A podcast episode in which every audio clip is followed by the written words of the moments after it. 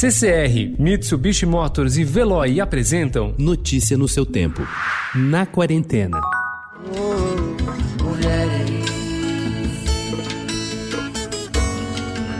à frente da tropa.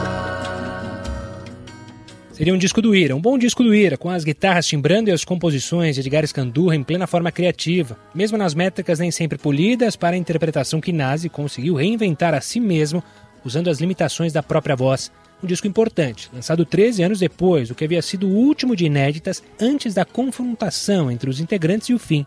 Invisível DJ Ira, um novo álbum, não por acaso sem o acento de exclamação, já seria um marco importante se fosse lançado até janeiro de 2020. Mas agora ganha ainda outra significância quando soa como se estivesse atendendo a um chamamento. No momento em que o país desmorona, o rock and roll, a parte de resistência que lhe restou depois da debandada conservadora, também pode soar como uma esperança.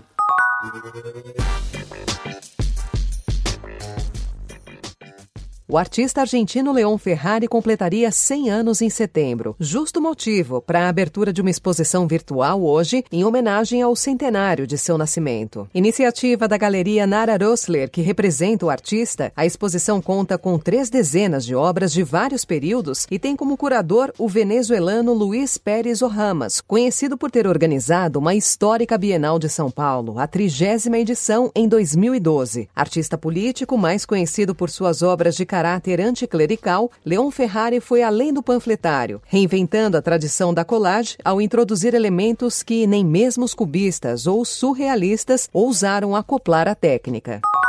Londres, início dos anos 1920. Numa quarta-feira do meio do mês de junho, Clarissa Dalloway percorre as ruas da cidade cuidando dos preparativos para uma festa que daria naquela noite. Esse é muito basicamente o enredo do romance mais conhecido de Virginia Woolf e famoso por seu pioneirismo ao ser narrado por meio do fluxo de consciência. Miss Dalloway, publicado em 1925, tem sido mote para um dia de celebração da obra de Virginia Woolf, uma tradição mais forte na Inglaterra, e que chega este ano ainda tímido por causa da pandemia ao Brasil.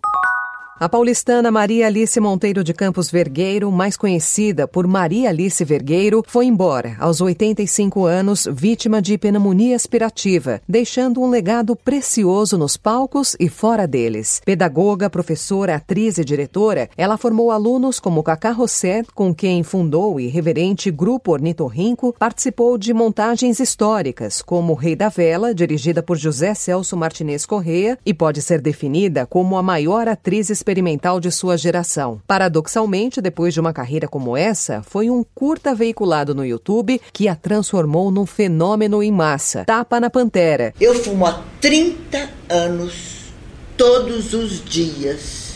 Todos os dias, não pulo nenhum. E não estou viciada.